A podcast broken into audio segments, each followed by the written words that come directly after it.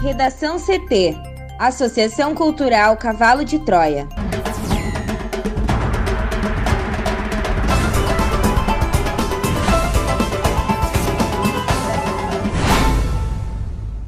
Agora, no Redação CT.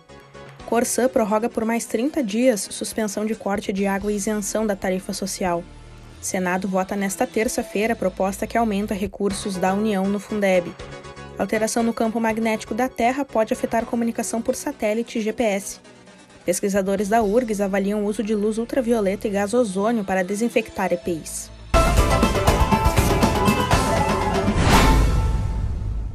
Eu sou a jornalista Amanda Hammermiller, este é o Redação CT da Associação Cultural Cavalo de Troia. Céu ensolarado em Porto Alegre, a temperatura é de 23 graus. Boa tarde. E este deve ser o cenário em todo o Rio Grande do Sul nesta terça-feira. clima seco e as temperaturas agradáveis tomam conta do estado. Na capital, a máxima deve chegar até os 24 graus. A previsão do tempo completa daqui a pouco. A terça-feira registrou acidentes aqui em Porto Alegre e em cidades do Rio Grande do Sul. Na capital, um carro bateu em um muro na Avenida Vicente Monteja, quase na João Salomone, no bairro Vila Nova. A motorista bateu o rosto no volante e foi socorrida pelo SAMU. De acordo com a IPTC, havia óleo na pista e o veículo derrapou. Também teve um atropelamento por moto na Avenida Nilo Peçanha com a rua José Antônio Aranha, no sentido bairro Centro. A moto atingiu um cachorro e um pedestre. O motociclista e o pedestre ficaram feridos e, infelizmente, o cachorro faleceu. Também teve uma colisão entre carro e moto no cruzamento das avenidas Benjamin Constant e Cristóvão Colombo. Em Igrejinha, na ERS 115, duas motos colidiram e tem lentidão no sentido à Serra Gaúcha. Os feridos eles foram socorridos ao hospital e os veículos estão no quilômetro 5 aguardando remoção. E teve um capotamento na BR 386 em Montenegro foi na rótula do quilômetro 417. O motorista ficou ferido.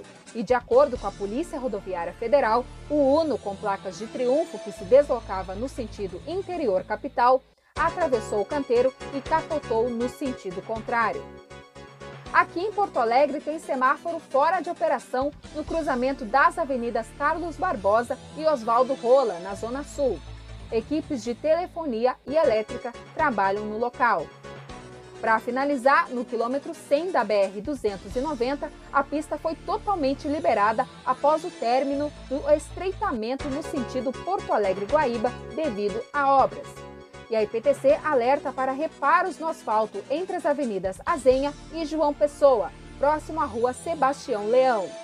Duas faixas estão bloqueadas, inclusive a parada de ônibus. Os passageiros precisam ir até a faixa de rodagem para pegar o transporte motoristas devem ficar atentos na região. Com o trânsito, Juliana Preto.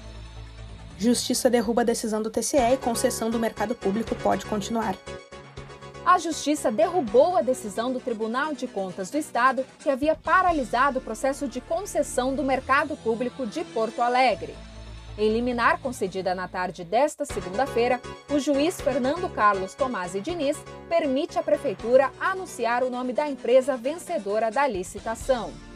A abertura dos envelopes estava prevista para 31 de julho, mas uma semana antes, o conselheiro César Miola, do TCE, paralisou a concorrência a pedido do Ministério Público de Contas. O entendimento era de que o mercado público não poderia ser concedido à iniciativa privada sem chancela prévia da Câmara de Vereadores da capital. A prefeitura recorreu da decisão, mas em 18 de agosto, a primeira Câmara do Tribunal manteve o entendimento de Miola. Agora, a abertura dos envelopes deve acontecer amanhã, quarta-feira. O titular da quarta vara da Fazenda Pública de Porto Alegre classifica a decisão do colegiado como flagrante à ilegalidade. Para Diniz, o TCE incorreu em invasão de atribuição de outro poder, ao dar prosseguimento ao julgamento administrativo, desconsiderando que é o Judiciário quem está agora incumbido de resolver o conflito de forma definitiva. A suposta intromissão do TCE numa questão afeita ao Judiciário havia sido rebatida pelos conselheiros durante a análise do caso. Na ocasião, antes do término do julgamento da decisão de Miola na primeira Câmara, o tribunal manifestou entendimento que a ação civil pública em andamento na quarta vara não afetava o processo na corte, uma vez que a ordem jurídica brasileira prevê independência das instâncias controladora e judicial. Apesar das críticas à postura dos conselheiros, Diniz afirma não descartar a possibilidade de, num futuro breve, prevalecer na justiça a decisão do tribunal. Conforme o edital lançado pela Prefeitura, a concessão à iniciativa privada por 25 anos prevê investimento de 85,9 milhões de reais no mercado público. Para o Redação CT, Juliana Preto. A Corsan decidiu nesta segunda-feira prorrogar por mais 30 dias a isenção da tarifa social aos clientes de baixa renda e a suspensão do corte no fornecimento de água por não pagamento. No entanto, os prazos para a quitação das contas não foram alterados, ocasionando a cobrança de juros e multas correspondentes no caso de inadimplência. Este é o sexto mês consecutivo que a Corsan mantém o fornecimento de água mesmo sem o pagamento das faturas devido à crise econômica gerada pela pandemia de coronavírus. Para os clientes inscritos na tarifa social, a isenção terá validade inclusive para as faturas referentes a setembro. A partir de 1 de setembro, a companhia irá iniciar um programa de renegociação de dívidas vencidas há mais de um ano. Para as faturas não pagas entre 1 de agosto de 2015 a 31 de julho de 2019, a Corsã está concedendo um desconto de 99% sobre os valores referentes à multa e juros, para pagamento à vista, o desconto será de 50% sobre os valores de multa e juros no caso de parcelamento e isenção total de juros futuros. No caso das faturas anteriores a 31 de julho de 2015, a empresa concederá desconto de 50% sobre o valor da dívida, bem como isenção total de multa e juros para pagamento à vista. Com parcelamento, o desconto será de 50% sobre os valores de multa e juros, bem como isenção total de juros futuros. Para ver a solicitação de renegociação, o titular da conta precisa entrar em contato com a Corsã pelo telefone 0800 646 6444. Para atendimento presencial é preciso realizar agendamento. E o Senado vota nesta terça-feira a proposta que aumenta os recursos da União no Fundeb. A repórter Juliana Preto traz mais informações. O Senado marcou para esta terça-feira a votação da proposta de emenda à Constituição que renovará e tornará permanente o financiamento do Fundo de Desenvolvimento da Educação Básica, criado em 2007. O texto já foi aprovado pela Câmara em julho e agora deve ser analisado pelos senadores.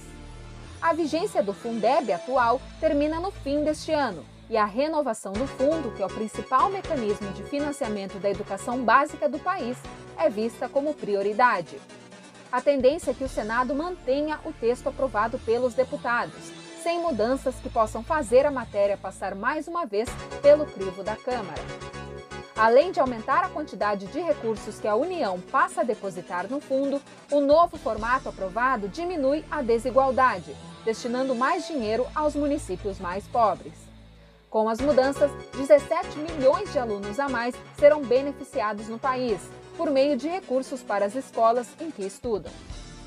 Na Câmara, no primeiro turno, foram 499 votos a favor e 7 contra. Na segunda votação, o placar ficou em 492 votos a favor do texto e 6 contra. A votação do projeto foi marcada por polêmicas envolvendo o governo Bolsonaro, que queria destinar recursos do fundo ao Renda Brasil, programa que substituirá o Bolsa Família.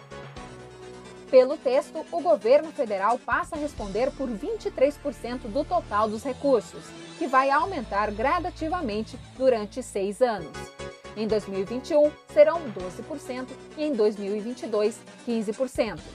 Depois, os recursos aumentarão em dois pontos percentuais a cada ano. Além disso, 2,5% irão para municípios que tiverem melhores resultados de aprendizagem, mas os detalhes ainda serão definidos em lei complementar. Em pesquisas recentes, a NASA percebeu que um ponto específico do campo magnético da Terra que é mais fraco quando comparado com os demais tem aumentado de tamanho e se dividiu em duas esferas. Esse fenômeno, que é batizado de anomalia do Atlântico Sul, pode causar curto-circuito em satélites e espaçonaves ao deixar as regiões da América do Sul e o sul do Oceano Atlântico mais expostas às partículas energéticas emitidas pelo Sol. O campo magnético, além de guiar as bússolas, tem a importante missão de agir como uma capa de proteção sobre a Terra para que ela não seja bombardeada pelas partículas energéticas emitidas pelo Sol. A anomalia é resultado de duas variáveis que ocorrem no centro da Terra, a inclinação do eixo magnético e o fluxo de metais em seu núcleo, que, a uma alta temperatura e sob pressão, resultam em corrente elétrica.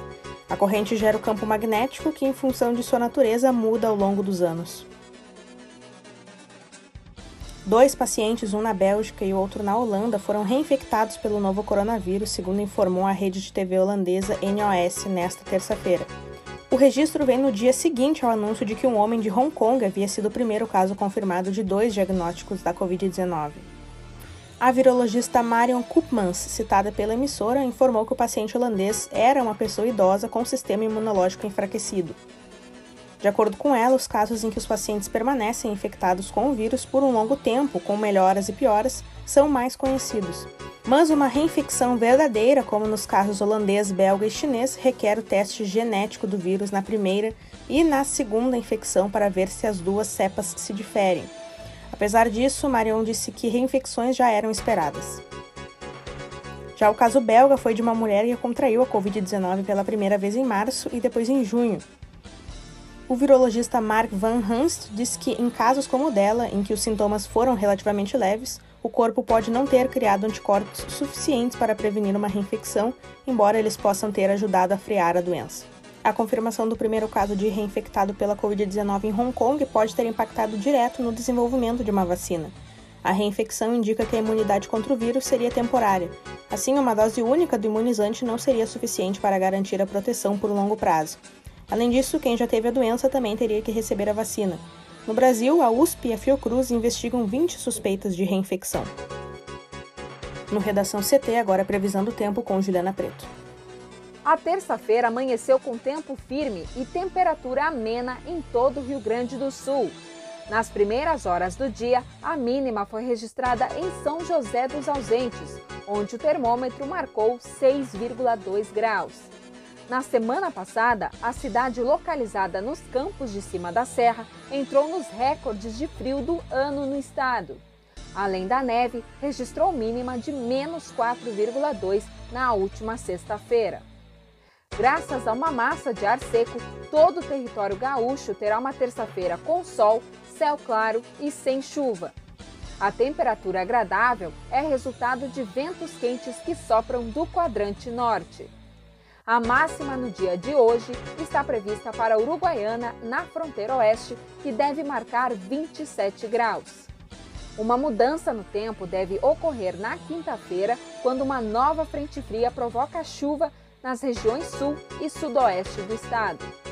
Para esta terça, na região metropolitana, teremos tempo aberto e com poucas nuvens. A máxima é de 25 graus em Porto Alegre. Obrigada, Juliana. Vamos para o bloco de educação. As universidades federais vêm se destacando na produção de soluções contra a Covid-19 e a URGS não fica por trás. Com o objetivo de contribuir no combate ao coronavírus, pesquisadores da universidade se dedicam desde abril na avaliação de métodos de descontaminação de equipamentos de proteção individual com luz ultravioleta tipo C e gás ozônio. A ideia do estudo, que também projeta protótipos de dispositivos para desinfecção, é garantir a segurança no procedimento de descontaminação dos equipamentos utilizados por profissionais da saúde, como máscaras e óculos, e oferecer uma alternativa de baixo custo a hospitais até novembro. O coordenador do grupo multidisciplinar, Altair Soria Pereira, explica que os projetos foram idealizados a partir dos relatos de profissionais da saúde sobre as dificuldades enfrentadas para descontaminar acessórios de grande porte, como macacão e avental. Professor da Escola de Engenharia, Pereira faz parte de uma equipe que reúne profissionais de outras áreas, como veterinária, física e medicina. Ele reforça que é importante que a metodologia comprove a eficácia na desinfecção dos equipamentos. Além de representar menos custo à saúde e maior disponibilidade de EPIs, o protótipo, que deve ser concluído até novembro, deve custar no máximo 30 mil reais. Segundo Pereira, um dos objetivos da iniciativa é que, ao final do estudo, os resultados dos protocolos utilizados sejam de domínio público e contribuam com o conhecimento científico sobre o assunto. Ele destaca que os projetos receberam recursos emergenciais da Fundação de Amparo à Pesquisa do Estado do Rio Grande do Sul e do Ministério da Educação. Redação CT. Apresentação Amanda Hammermiller, colaboração Juliana Preto. Uma produção da Associação Cultural Cavalo de Troia com o apoio da Fundação Lauro Campos e Marielle Franco. Próxima edição amanhã, a uma hora. Boa tarde.